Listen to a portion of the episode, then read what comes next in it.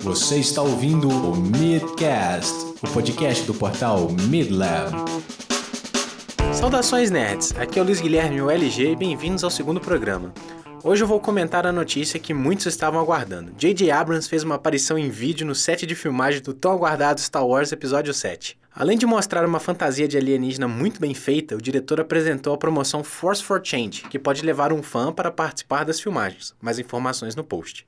Esta notícia me deixou muito feliz, pois ver um set de verdade e não um fundo verde me deixou aliviado.